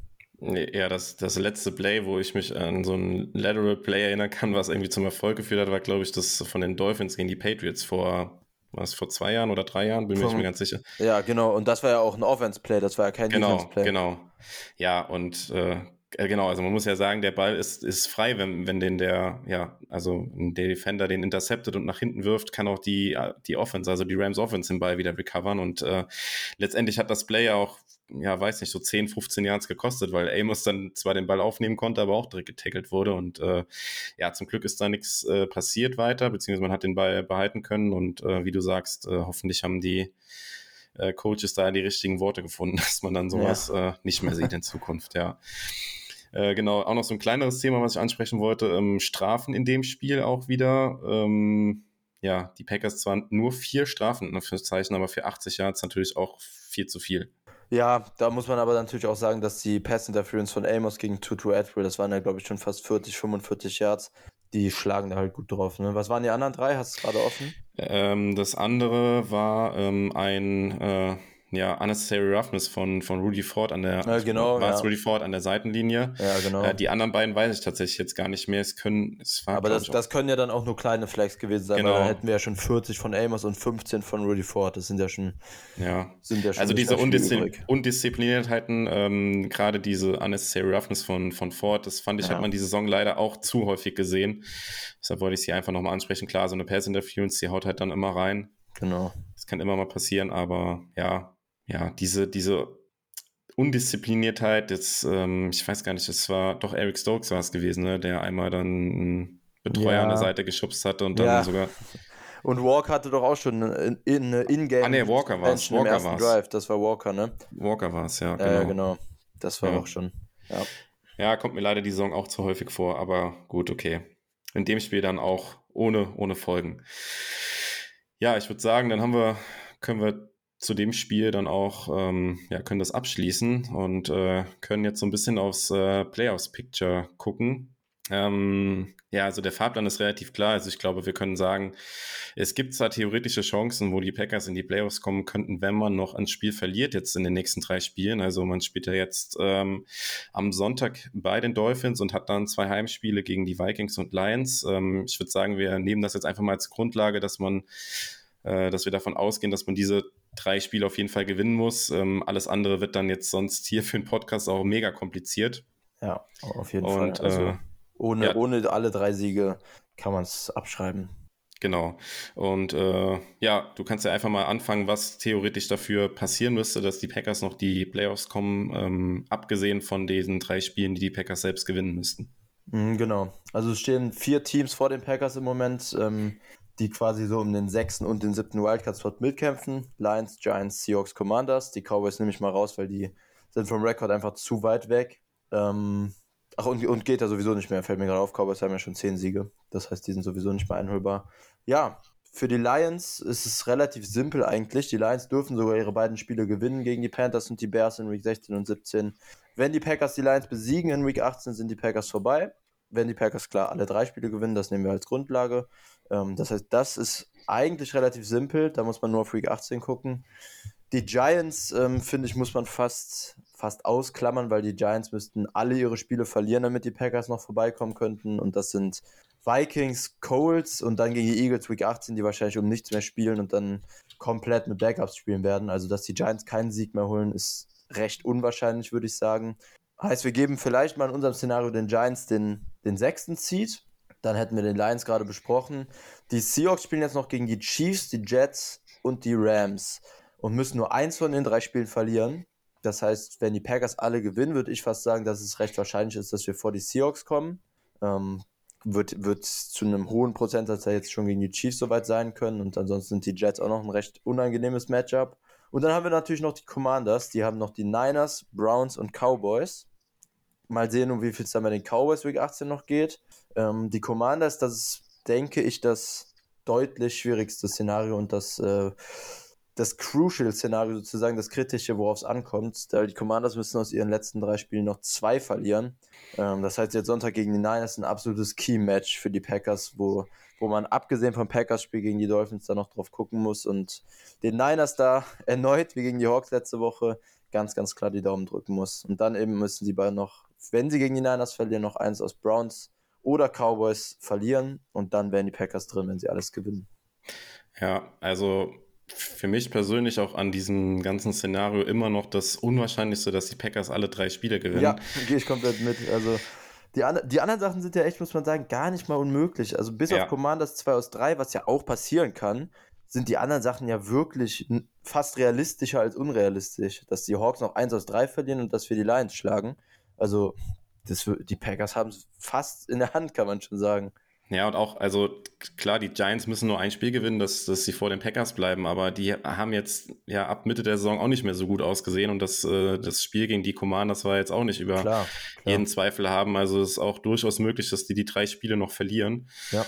Und dass man auch die noch theoretisch überholen könnte. Ähm, ja, aber bei wie gesagt, die Packers selbst, dass die drei Spiele gewinnen, das ist halt eher so das Fragezeichen. Wir kommen ja dann auch gleich aufs Spiel jo. gegen die Dolphins zu sprechen. Und ähm, ja, aber irgendwie hätte es natürlich auch was, wenn es tatsächlich dann am letzten Spieltag ist, wäre natürlich dann, wenn die anderen Sachen so eintreffen, wäre es dann ein Playoffs-Spiel um den, ja, um den letzten Seed dann. Also das stimmt. Das kann natürlich dann auch tatsächlich gut sein, dass das Packers-Game dann auf Sunday Night geflext wird, weil da packt die NFL genau. ja immer das äh, Playoff-relevanteste Spiel rein. Das ist ja genau. natürlich extrem geil. Genau, die letzten Spiele sind ja, also für den letzten Spieltag noch nicht äh, genau terminiert und ähm, ja, mhm. wenn das so kommt, wäre das tatsächlich dann das Spiel dann Packers Lions wäre dann sozusagen das äh, ein vorgezogenes Playoffs-Spiel, weil der Gewinner ja. würde dann in den Playoffs stehen. Ähm, ja, ich bin mal gespannt. Ähm, Du hast es angesprochen, die anderen Szenarien sind gar nicht so unwahrscheinlich. Wie gesagt, die Seahawks, da könnte man vielleicht diese Woche dann schon Haken dran machen, wenn die jetzt gegen die Chiefs verlieren. Ähm, ja, die ja. Commanders gegen die 49ers auf jeden Fall auch Außenseiter, wobei das auch so ein Spiel ist, ja, die Commanders mit ihrer guten Line ja, gegen, den, genau. gegen den Rookie mhm. Quarterback. Ja. Also, das, also Niners sind trotzdem Favorit, keine Frage, aber die Commanders ja. haben schon auch Chancen, das zu gewinnen. Also so ist es nicht.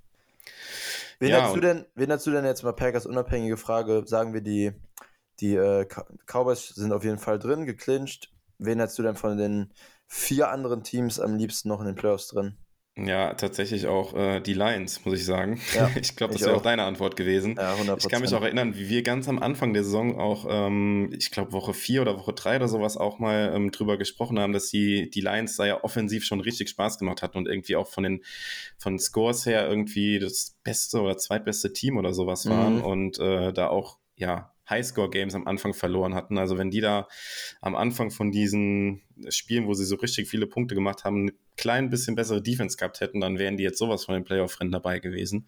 Ja. Ähm, ja, und auch die, die Division an sich jetzt hier bei den Packers. Ne? Also die, die Vikings ja wieder ein völlig verrücktes Spiel da gewonnen. Jetzt 10, 10 zu 0 in One-Score-Games. Also wenn man ja keine Ahnung, da Statistiken einigermaßen heranziehen würde und sagt, okay, du gewinnst die Hälfte deiner One-Score-Games und die würden jetzt äh, nur 5-5 stehen in One-Score-Games, dann wäre die ja. Division ja noch komplett offen auch. Also das ja. ist schon, schon wild eigentlich, aber gut, das ist halt auch so ein bisschen dieses Verrückte ja. am Football. Das stimmt. Ähm, ja, also da sind wir beide uns ja mal wieder einig, dass wir da ja auch glauben, dass das äh, von den Packers das Unwahrscheinlichste ist. Und äh, ja, auf jeden ja. Fall. Also ich würde auch sagen, von den Teams sind die, sind die Lions im Moment das beste Team. Sogar, sogar für mich relativ klar, würde ich sagen. Also die Lions Offense hat halt nicht nur diesen Saisonstart gehabt, sondern hat diese Top 10 Leistung auch über die Saison aufrechterhalten. Und also von, von, wenn wir einfach von Offenses ausgehen, dann sollten die Lions hier von, Lions hier von Packers, Giants, Seahawks, Commanders und sich selbst, sollten die, beste Offense sein. Ja, apropos Offense, das ist ja das, was der äh, Tobias immer anführt bei den ganzen Diskussionen. Grüße an der Stelle. Ähm, seit dem Cowboys-Spiel, also diese Statistik fand ich persönlich auch sehr überraschend, also seit dem Cowboys-Spiel, seit dem Sieg über die Cowboys in Woche 10, haben die Packers nach ähm, Expected Points Added die drittbeste Offense der NFL. Aber inklusive Cowboys-Spiel nehme ich an, ne? Richtig, ja, ja. Genau. Gut, da sind natürlich jetzt auch so Spiele wie halt gegen die Bears und Rams halt dann mit drin, mhm. die da ins Gewicht fallen und äh, ja, die Packers hatten noch eine Bye-Week wo dann andere Teams ein Spiel mehr hatten und sowas. Aber ähm, ja, ich glaube, das, das ist ja kein Geheimnis, äh, dass die Offense zumindest äh, einen Schritt in die richtige Richtung gemacht hat und ähm, ja, die Defense mittlerweile eher das Problem ist, warum wir die Spiele dann verlieren ja, oder eng bleiben. Auf jeden Fall. Und das ist ja so ein bisschen der Unterschied zum Anfang der Saison, wo ich, die Defense noch etwas besser aussah und die Offense halt ja, gestruggelt ja, hat. Ja, ich habe auch tatsächlich heute noch drüber nachgedacht, dass eigentlich die Offense ja jetzt ungefähr an einem Level ist, wo ich weiß gar nicht mehr, wie, wie positiv du in der Offseason warst, aber ich meine, wir waren da ungefähr auf einem Nenner. Wir haben ja die Offense ungefähr so auf einem durchschnittlichen Niveau erwartet und jetzt so langsam, jetzt du sagst seit dem Cowboys Game klar Überdurchschnitt, aber wenn man es auf die ganze Saison bezieht, würde ich sagen, ist die Packers Offense auch, auch ungefähr durchschnittlich. So irgendwie Platz 12 bis 18, würde ich mal sagen, würde man sie einsortieren. Aber wir haben halt auch in der Offseason gesagt, dass wir eine Top 3 Defense erwarten und das ist halt über die Saison gesehen, ja, ja, keine Ahnung, brauche ich nicht groß was zu sagen. Mhm. Deshalb, also wenn die Defense wirklich dieses Niveau über die ganze Saison haben würde, auch wenn es nur Top 5 wäre, in Anführungszeichen nur, dann wäre wär das gerade jetzt in der Phase, wo die Offense sich mal etwas gesteigert hat seit vier, fünf Wochen, dann wären die Packers halt auch als Team einfach viel, viel stärker. Ich meine, guck mal, was die Jets machen mit einer Top 3 Defense und einer, ja, keine Ahnung, Bottom 7 Offense. Die sind halt, haben einen guten Spot im Wildcard Race. Ja, und die Packers, keine ja. Ahnung. Ja, ist halt, also, dass Absolut. die Defense enttäuscht, brauche ich jetzt nicht noch groß ausführen. Aber ich wollte es einfach nur nochmal gesagt haben, dass ja die Erwartung der Offense jetzt ungefähr so eingetreten ist bei uns. Ich weiß, viele waren positiver und haben die Offense, auch im Discord kann ich mich noch an viele Diskussionen erinnern, wo die Offense dann oft noch als, als Top 10 Lock fast schon gesehen wurde. Da waren wir, glaube ich, schon ein bisschen negativer. Aber ja, die Defense ist halt, wenn man von den Erwartungen ausgeht, das, was die Packers halt zurückhält im Prinzip.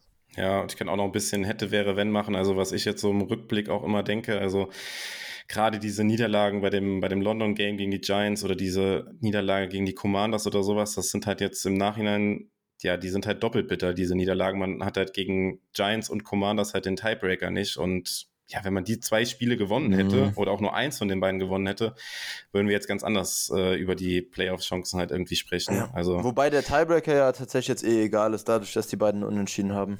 Das stimmt, das stimmt, ja. ja. Aber sonst klar, hast du recht. Ist halt zwei Losses mehr für uns und zwei Wins für die beiden Teams jeweils. Also dann würde es, dann würde es ja tatsächlich jetzt so ziemlich gut aussehen, wenn wir sogar eins von den beiden gewonnen hätten. Ja, ja, ich würde auch jetzt, so um da äh, ja, das ein bisschen abzuschließen, nochmal äh, so ein bisschen an die, die Ausgangsfrage ganz am Anfang der Folge äh, anknüpfen. Wenn man die jetzt die Wahl lassen würde, die Packers könnten Playoffs spielen oder hätten einen einstelligen äh, Spot im nächsten Draft, also irgendwie, keine Ahnung, acht oder neun oder sowas, wo sie picken könnten, was ja dann realistisch wäre, wenn man jetzt noch ein, zwei Spiele verliert. Äh, was würdest du da nehmen? Ja, ich glaube, da fragst du den Falschen, weil ich bin immer für die Playoffs, egal wie schlecht die Chancen sind. Ich, also selbst wenn die Packers es schaffen, ist ja jedem bewusst, dass das äh, ich sag mal, sehr, sehr, sehr schwierig wird, da groß was zu reißen. Ähm, aber ich nehme immer die Playoffs, weil für mich sind die Playoffs halt einfach was Besonderes. Es ist immer ein anderes Feeling als die Regular Season. Und äh, für mich ist immer eine Playoff-Teilnahme über dem Rest, egal wie schlecht die Chancen für, den, für das Big Picture sind. Ja, also das ist bei mir auch wieder ganz genauso. Ich kann aber auch äh, Leute verstehen, die sagen, ja, was wollen wir überhaupt in den Playoffs? Warum Ja, beschäftigt ihr jeden euch Fall. damit? Mhm. Ähm, das, das gibt ja sowieso nichts und wir nehmen lieber den besseren Draftpick mit. Das kann ich halt auch irgendwie verstehen. Aber ja, wie du sagst, Playoffs ist was Besonderes und das ist halt immer ein Spiel. Ne? Und ich sag mal so, wenn die Packers jetzt äh, es tatsächlich schaffen würden, die nächsten drei Spiele gewinnen, dann hat man fünf Siege in Serie geholt und Ja. äh, ist zwar dann nur der, der siebte Seed, aber ich glaube, das das ist dann keiner, dass er sagt, oh, ja, geil, wir spielen jetzt gegen den siebten Seed, das sind ja nur die Packers, die haben so Mhm. schlecht gespielt. Da hat man dann schon ganz, hätte man dann einen ganz guten Run hingelegt und wäre, glaube ich, auch ein ganz unangenehmer Gegner im, äh, Ja. ja, in der Wildcard-Round dann in den Playoffs. Also, Ja. Also die, ja, ich krieg diese, äh, wie du sagst, kann ich auch voll verstehen, die Sicht mit dem Draftpick, aber diese analytische Sicht kriege ich halt nicht über meine, über meine Fansicht, dass ich die Playoffs dann halt einfach nochmal special finde, gestellt. Aber zumindest kann man ja sagen, beides hat was Positives, ja. wenn sie es schaffen und wenn nicht. Ja, also so viel zu den Playoff-Szenarien und äh, wir haben es angesprochen. Ich glaube, damit können wir dann jetzt den Bogen spannen zum äh, Spiel. Ja, am ersten Weihnachtsfeiertag ist natürlich auch was äh, Besonderes, beziehungsweise viele müssen es ja irgendwie mit der Familie auch Mhm. irgendwie vereinbaren. Äh, ja, wie ist das bei dir? Also das Spiel ist ja, vielleicht das äh, zum Einstieg nochmal erwähnt, am 25., also erster Weihnachtsfeiertag, 19 Uhr unserer Zeit. Äh, passt das bei dir? Kannst du das Spiel überhaupt verfolgen? Ja, sehr, sehr schwierig. Ich bin bei den, also am ersten Weihnachtstag bin ich bei den Eltern meiner Freundin. Äh, denkbar ungünstig, weil wenn das bei meiner Familie wäre, hätte ich zumindest noch ein, noch ein, äh, ja, keine Ahnung, ein besseres Gefühl, wenn ich das gucken würde. Das wäre nicht so schlimm. Ja, ich weiß es nicht, keine Ahnung. Ich weiß ja nicht genau, um wie viel Uhr wir da sind. Es wird sehr, sehr schwierig. Das Ich- ist bei mir tatsächlich ganz genauso. Wir sind auch bei der, Super. bei der Familien von meiner, von der Familie von meiner Frau. Und äh, ja, mal gucken, wie ich das mache, ob ich mir irgendwie Tablet mitnehme und ab und zu Ja. drauf gucke oder ob ich dann doch alles äh, auslasse, Handy äh, Ist echt und schwierig. Dann gar nichts gucke und äh, mich dann versuche nicht spoilern zu lassen und dann irgendwann abends spätestens dann nachzugucken, mal schauen. Mhm. Aber ist natürlich ungünstig. Aber ja, Jo. andere, bei anderen Teams ist es ja noch ungünstiger, weil die NFL hat ja diesen eigentlichen Sonntagsspieltag äh, Spieltag auf Samstag vorgezogen, auf den 24., was in Amerika nicht groß gefeiert wird. Und äh, da finden jetzt quasi alle, fast alle Spiele statt. Ja. Äh, Ja, da ist das- quasi der Sonntag einfach hingelegt Genau, worden. ne? genau. Das ist jetzt samstags und das ja, wäre bei mir auf jeden Fall noch ungünstiger. Das, Ja, bei mir auch, ja. Ja, ja. Aber ja, das, äh, das man sind Probleme. Ja. genau, also ich habe es gesagt, am 25.12. 19 Uhr das Spiel ähm, in Miami. Ähm, ich habe tatsächlich auch jetzt hier bei der Podcast-Folge mal auf den, auf den Wetterbericht geguckt, weil viele immer sagen, oh, jetzt geht's äh, nach Florida und warmes Wetter und sowas. Wird tatsächlich gar nicht so warm an dem, an dem Tag. Es sind aktuell 14 Grad nur gemeldet, an, also nur in Anführungszeichen. Das ist natürlich trotzdem ein krasser Unterschied. Ich glaube, es war fast zweistellig Minus jetzt beim Spiel gegen die Rams. Also schon ein Unterschied, aber ähm, ja, jetzt nicht so, dass da irgendwie 30 Grad ist oder sowas. Ähm, was ja schon häufiger befürchtet wurde, als der, der Schedule bekannt gegeben wurde. Von daher ein bisschen, bisschen Entwarnung. Ähm, ja, und das Spiel gibt's auch zu sehen. Ähm, bei Pro7 wird es auch gezeigt. Äh, von daher, also Free TV für jeden verfügbar. Diejenigen, die Zeit haben und da keine Familienverpflichtungen haben, kann man das Spiel schauen. Und ähm, ja, ich glaube, Chris, wir beide sind uns auch wieder einig, es wird doch ein schwieriges Matchup für die Packers, oder? Ja, wo, wo sollen wir anfangen am besten? Ja, wir können ja auch mal gucken, um was es, äh, also das ist ja jetzt auch, gegen Ende der Saison wird es so ein bisschen relevant, wo, worum geht es bei den anderen Teams? Also die Mhm. Dolphins stehen ja auch mitten äh, ja, im Rennen um die Playoffs und sind in der AFC West auf Platz 2 aktuell hinter den Bills. AFC äh, mit, East, ja. äh, AFC East, genau, sorry. Ähm, mit einem Rekord von 8-6, haben aber auch noch die Patriots und die Jets im Nacken, die Mhm. äh, beide bei 7-7 stehen. Ähm, die Bills so ein bisschen enteilt, die wahrscheinlich den Division-Sieg klar machen werden, wobei die spielen, glaube ich, auch nochmal gegeneinander, ne? Dolphins Bills. Dolphins, Bills kommt noch, ja. Genau, die Dolphins haben das erste Spiel gewonnen, das heißt. Äh, Nein, Quatsch, Quatsch, doch nicht. Dolphins, Bills war diese Woche. War Night Game, Sam Samstagnacht. Ach ja, stimmt. Ja, ja, du hast vollkommen recht, ja. Genau, nee, von daher hat sich das auch erledigt. Das heißt, die Division müsste eigentlich für die Bills klar sein und die Dolphins campen auch wie die Packers dann die Wildcard und äh, ja. Ja. müssen mehr oder weniger auch das Spiel oder sollten es nach, nach Möglichkeit auch gewinnen, um da die Chancen zu wahren. Ja. Generell finde ich im Vergleich, wo wir es gerade besprechen, das Wildcard Race in der AFC versus NFC, ist, Ja. es ist so krass, wenn man sich die Teams anguckt, wer in der AFC drum kämpfen muss. Also Dolphins und Chargers würden in der NFC niemals um einen Playoff-Spot kämpfen müssen. Und in der AFC sind sie jetzt halt sind sie jetzt da im Rennen drin.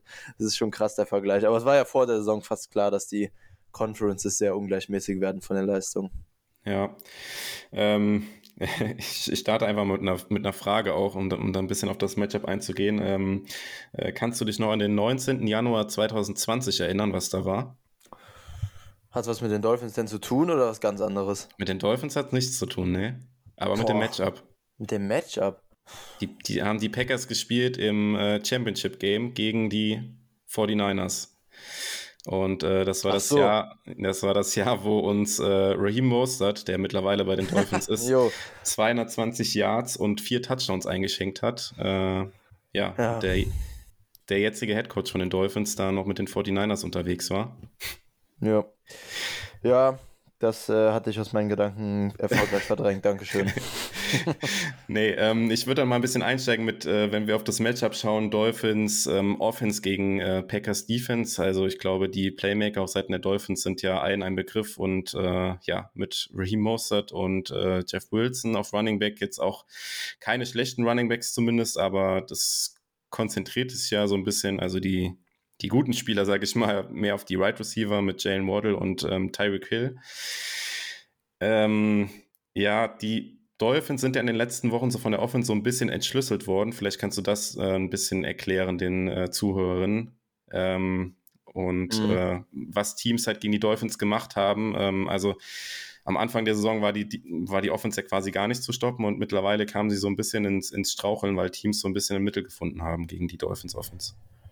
Ja, genau. Das ist eigentlich relativ simpel sogar, wenn man drüber nachdenkt. Ähm, die Press-Coverage-Rate ist jetzt einfach sehr, sehr hoch gegangen. Bei den Chargers jetzt ähm, vorige Woche vor dem Bildspiel war es nochmal am drastischsten. Und die Dolphins Offense ist halt mit Tour und mit diesem, mit diesem McDaniel-Style der Offense einfach super timing-heavy. Also es sind ja so viele Routen über die Mitte, die so in diesem 10 bis 20 Yard Raum stattfinden.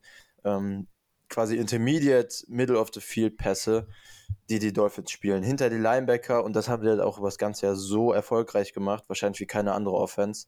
Ähm, auch mit dem Speed, den sie natürlich auf Wide Receiver haben. Und wenn du dieses Timing dann halt an deiner Scrimmage schon ähm, gestört und disrupted bekommst mit deinen Cornerbacks, dann hast du halt eine Chance, dass dieses Timing bei den, bei den In-Breaking Routes nicht so ganz da ist. Und auch Tour ist ja ein Quarterback, der sehr abhängig von Timing ist bei seinen Würfen. Und bei seiner Leistung über ein ganzes Spiel. Und das, das hat halt einfach in diesen zwei Spielen super gut geklappt. Ja, wenn wir jetzt, jetzt aufs Matchup beziehen, dann äh, schwindet die Hoffnung auch fast wieder so ein bisschen, weil das ist jetzt nicht unbedingt das, wofür Barry steht, wie alle wahrscheinlich mittlerweile wissen. Äh, mal sehen, vielleicht über, werden wir überrascht von einem unerwarteten Adjustment der Packers Defense. Aber ansonsten wenn ich auf das Matchup gucke, jetzt mal ganz, ganz Big Picture-mäßig und mir die nicht auf einzelnen Positionen, sondern ganz grob Offense versus Defense gucke, dann sehe ich sehr, sehr wenig Anhaltspunkte hier, wo ich sage, die Packers haben hier eine Chance, irgendwas zu machen. Also die Dolphins laufen den Ball ganz gut, die Dolphins haben Big Plays, die Dolphins haben diese, diese Middle of the Field Pässe hinter die Linebacker und ich weiß nicht, vielleicht haben es manche vergessen, aber die Packers hatten, wir haben es glaube ich vor einem Monat ungefähr mal besprochen, sind mit das schlechteste Team gegen Crossing Routes. Kommt auch nicht unbedingt gelegen. Also meine Hoffnung äh, kommt, liegt ganz, ganz, ganz klar auf dem Matchup, was wir jetzt gleich als zweites dann besprechen. Aber ich weiß nicht. Vielleicht hast du, hast du irgendeinen Punkt, wo du sagst, dass du da äh, noch Hoffnung hast, wo die Packers ansetzen, weil ich habe tatsächlich das erste Mal diese Saison, wenn ich auf das Matchup gucke, nichts, wo ich sage, dass die Packers hier, also klar, man kann sich immer irgendwas, irgendwas aus den Fingern saugen, aber ich habe nichts, wo ich realistisch sage, hier sehe ich, dass die Packers da Probleme bereiten für die Offense und die Dolphins hier unter 30 halten. Ja, genau. Also du hast äh, vieles schon angesprochen und ich bin da auch relativ ähm, pessimistisch, weil wir jetzt auch solche Anpassungen, wie du es jetzt äh, verlangt hast, von, von Barry in der Defense eigentlich so gut wie gar nicht gesehen haben, die Saison. ähm, ja, es gab da jetzt mal, ja, es gab da ein paar positive Sachen, die man vielleicht erwähnen könnte. Also gegen die Titans hat man zum Beispiel das Laufspiel stoppen können, aber wurde dann halt komplett zerlegt von Ryan Tannehill durch die Luft. Ähm, ja, wo, wo man eigentlich vorher dachte, okay, man wird am Boden zerstört, da hat man sich dann schon auf den Lauf fokussiert und den stoppen konnte. Aber du hast es gesagt, die Dolphins können ja sowohl halt mit den Playmakern durch die Luft, also Waddle und Hill insbesondere, aber halt auch am Boden über Wilson und Mostert halt Schaden anrichten. Und ähm, ja, Teams haben es halt jetzt geschafft, so ein bisschen dieses Passspiel den Dolphins so ein bisschen wegzunehmen. Du hast es gesagt, wenn man halt äh, ja mit den Verteidigern direkt an den Receivern dran steht an der Line of Scrimmage. Ähm, Tour war ja auch ein Quarterback, der den Ball unglaublich schnell losgeworden ist, dabei aber äh, nicht, wie man dann denkt, den Ball ähm, kurz geworfen hat, sondern halt für das, für die Zeit, die er halt gebraucht hat, relativ tief war. Ich glaube, wenn man das vergleicht, quasi dann auch der, der mit den tiefsten Würfen. Ähm, ja, und Teams haben das den Dolphins so ein bisschen weggenommen und seitdem hat die Offense halt auch merklich ähm, Probleme. Und ähm, ja, es kommt nicht von ungefähr, dass die Dolphins jetzt die letzten drei Spiele dann auch verloren haben. Mhm. Also ja, wo, wobei so, jetzt gegen die Bills war es ja offensiv schon wieder echt besser, ein ganz ja. gutes Spiel, ja.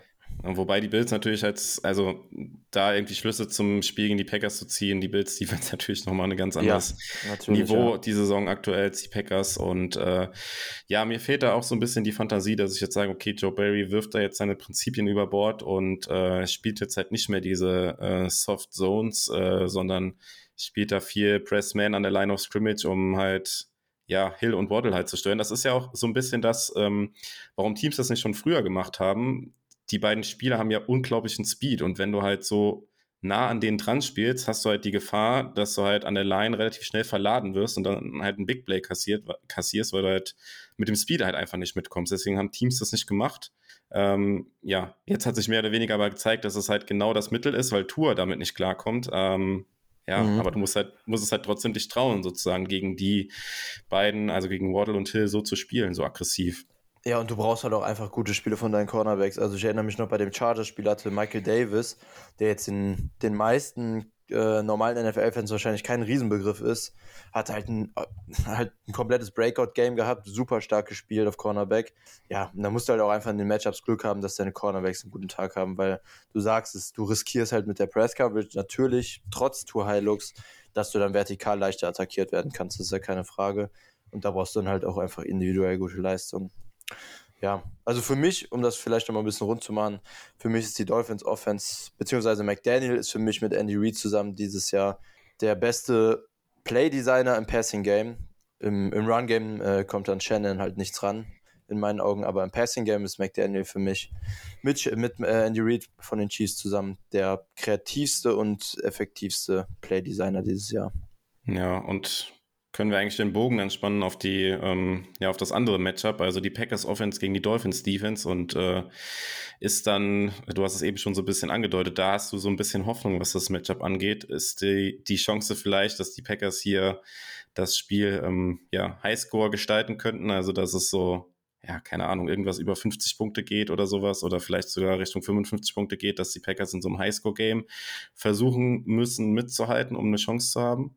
Das ist meine, meine große Hoffnung für das Spiel tatsächlich. Also ich habe es ja eben angesprochen, ich kann mir nicht vorstellen, dass die Packers Defense, oder sagen wir, es würde mich sehr überraschen, wenn die Packers Defense die Dolphins bei, ja, sagen wir unter 28, 30 hält.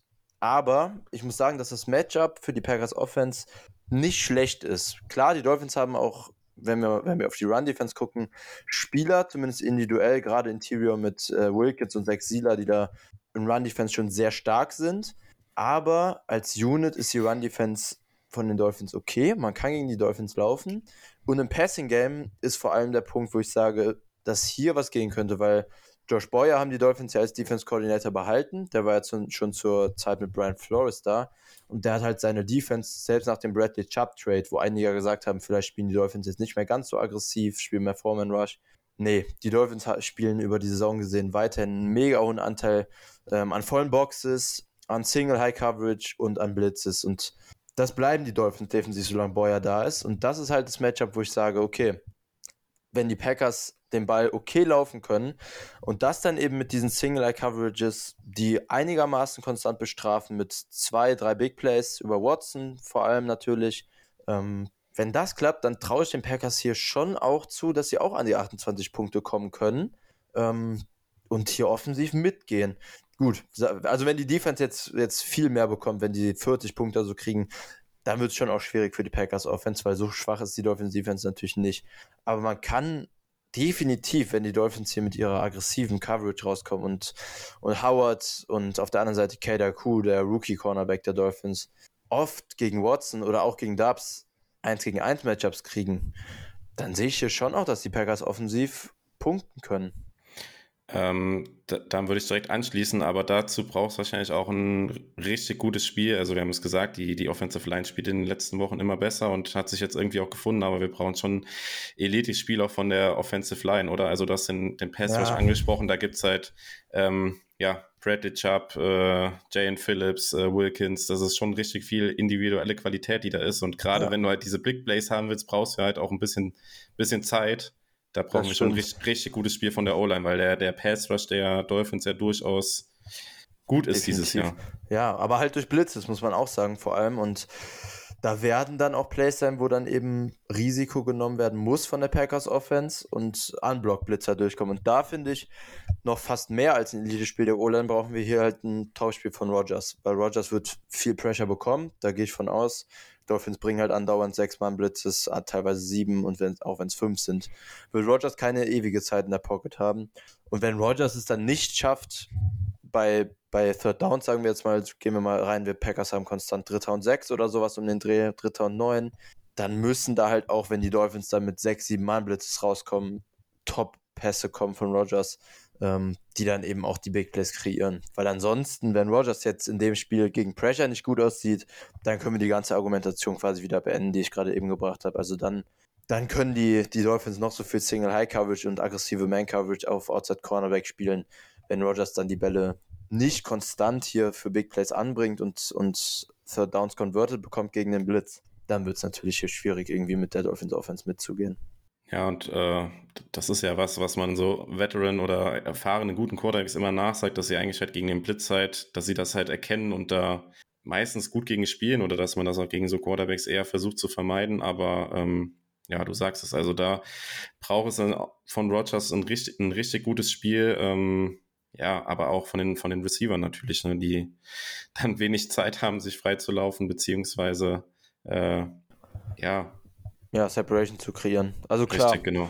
es, es muss viel klappen, es muss von vielen Spielern ein, ein Peak-Game kommen, damit man mitgeht, aber es ist zumindest, ähm, es ist ein Spiel, wo ich zumindest sehen kann, wie die Packers das gewinnen, wenn diese Szenarien halt eintreffen. Und wir hatten schon viele Matchups die Saison, wo ich gesagt habe, hm, also wie die Packers hier offensiv übers Feld kommen, sehe ich nicht so richtig. Das ist zumindest ein Spiel, wo ich sage, ich, ich kann es mir vorstellen. Natürlich sind die Dolphins Favorit, das ist keine Frage. Und ähm, die Packers, Packers sind hier schon auch einigermaßen, ich weiß gar nicht, äh, was gerade so die, die Betting-Line ist, was das Spread so sagt, aber ich würde mal fast schon so tippen auf so vier, fünf Punkte. Ähm, wobei es ja sogar noch in Miami, vielleicht, vielleicht irgendwie sogar an die sechs. Also du hast es offensichtlich auch nicht im Kopf gerade, ne? Nee, ich bin gerade am Nachgucken. Ja, ähm, ja ich, ich würde noch ähm, auf die andere Seite des, äh, was heißt auf die andere Seite des Balls? Ähm, ja, es sind tatsächlich nur vier Punkte, die die. Vier. Mhm. Das, okay. In Miami das, sogar, das geht ja sogar noch. Das ist relativ wenig. Also es spielt natürlich jetzt dann auch mit rein, wie gesagt, die, die Dolphins die letzten drei Spiele ja, verloren. Genau. Ja. Ähm, das spielt natürlich auch mit rein, die Packers die letzten äh, zwei Spiele gewonnen.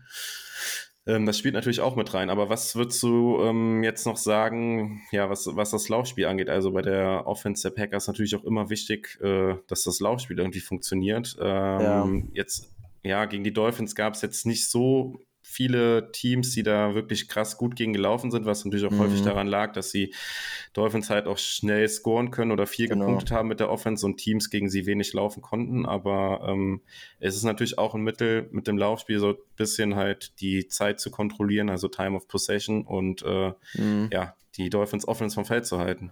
Uh, ja, auf jeden Fall. Also die Dolphins sind eine ein bisschen komische Run-Defense, fällt einem über die Saison immer mal wieder auf, weil sie halt mega viele Splash-Plays haben. Ich kann mich an so viele Tackle for Loss erinnern, vor allem von den beiden, die ich eben angesprochen habe. Äh, Zach Sieler und Christian Wilkins, die halt beide super gegen den Run sind in der Interior D-Line.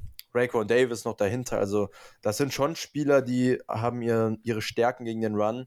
Ähm, Elaine Roberts muss man auch, glaube ich, erwähnen auf Linebackers, halt ein kompletter Hit-or-Miss-Spieler, der gefühlt jedes Spiel dieses eine mega explosive Tackle for Loss hat für minus drei Yards, aber in Coverage dann im Gegenpart halt super anfällig ist zum Beispiel.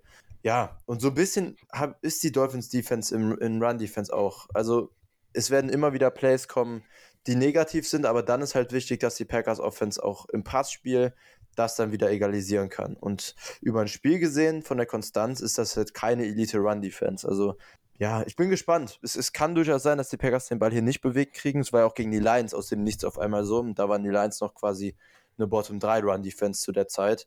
Ähm, man weiß es nie so ganz, aber ich denke schon, dass die Packers hier okay laufen können. Auf keinen Fall dominant, aber okay. Ja, und dann, aber ich, ich betone es noch mal einmal zum Abschied, zum Abschied, zum Abschluss.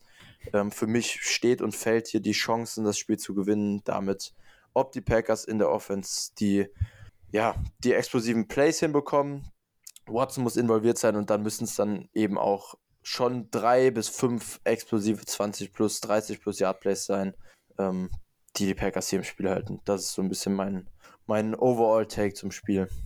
Ja, und ähm, ja, auch die Buchmacher gehen von relativ vielen Punkten aus. Also das Over-Under liegt bei 49,5, relativ hoch in dem Fall. Also ja, deutet so ein bisschen darauf hin, was du angedeutet hast, auch mit dem Highscore-Game, dass es eins werden könnte oder die Packers dann in dem Fall vielleicht mithalten könnten, auch mit ihrer eigenen Offense. Ähm, ja, ich bin gespannt. Ähm, grundsätzlich eher ein bisschen, ein bisschen pessimistischer, aber ähm, ja, du hast es angedeutet, es gibt auf jeden Fall, ja, man kann Argumente für, für einen knappen Packers-Sieg vielleicht finden. Und äh, ja, mal schauen. Äh, ja, noch ein kurzer Blick auf die Verletzung, wobei wir da noch nicht so viel zu sagen können. Wir nehmen jetzt am Mittwochnachmittag auf. Ein Injury Report gibt es erst äh, im Laufe des Abends. Ähm, ja, also quasi kann man noch gar nichts sagen, außer ähm, AJ Dillon, der ja mit einer Gehirnerschütterung raus musste, spät im Spiel gegen die Rams, ist schon wieder geklärt, also kann wahrscheinlich noch die Woche komplett voll trainieren und wird dann auch am Sonntag spielen können. Und ähm, ja, bei Bakhtiari muss man halt noch schauen, da ist ja ja, die Sache mit der Blinddarmoperation noch. Ähm, Habe ich persönlich jetzt auch noch nichts gehört, wie, wie da die Aussichten sind für kommenden nee. Sonntag. Äh, muss man auch mal abwarten, aber wäre natürlich auch nicht ganz unwichtig, wenn er wieder dabei sein könnte. Und auf Seiten der Dolphins, ja, gibt es auch noch nichts. Also Jeff Wilson, der zweite Running Back, hat das letzte Spiel verletzungsbedingt verpasst. Ähm, da muss man mal noch abwarten. Ansonsten können die Dolphins aber auch fast aus dem Vollen schöpfen. Äh, zumindest von Spielern, die nicht sowieso auf IR sind. Ja. Gerade schnell gucken, ob jemand oder hast du es im Kopf, wer bei den Dolphins schon auf IR ist? Ja, gut, Byron Jones ist halt die ganze Saison raus und Nick Needham. Deshalb spielt ja Kader Kuhu, der Rookie Corner, die ganze Zeit und im Slot dann immer Rotation. Aber ansonsten, ähm, ja, bis auf die beiden in der Secondary. Ogba, stimmt, ja, hast recht. Und Trey Flowers, ja. Ja, gut, der hat ja sowieso Limited gespielt, aber Ogba ist natürlich auch noch ein Spieler, der viel gespielt hat. Ja, ansonsten haben die Dolphins nicht besonders viel Pech, was Injuries bisher angeht. Sind da sehr gut durch die Saison gekommen. Ja, dann sind wir fast am Ende der Folge und es äh, bleiben noch ähm, unsere Tipps. Ähm, mhm. Ja, komm, ich, ich, ich hau einfach mal direkt am Anfang raus und äh, ich, ich bleibe optimistisch, oder, äh, optimistisch und sage, dass die Packers das knapp gewinnen mit äh, 31 zu 28. Ah, okay.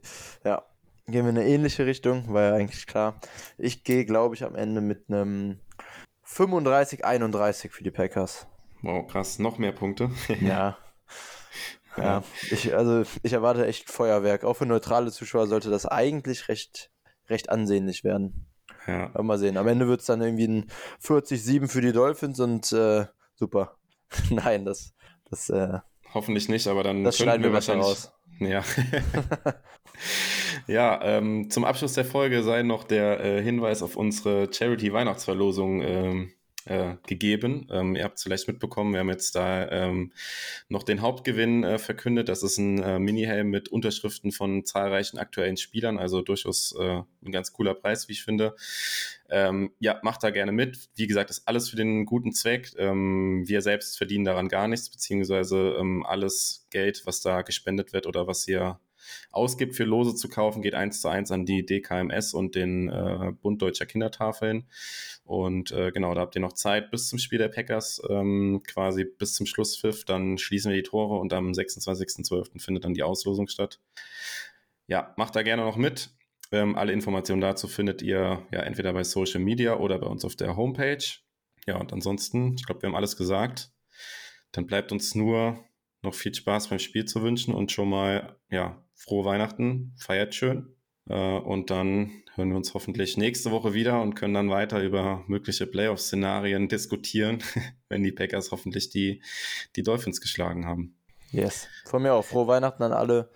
Genießt die Tage und wir hören uns nächste Woche. Ja, bis dahin. Go Pack Go. Go Pack Go.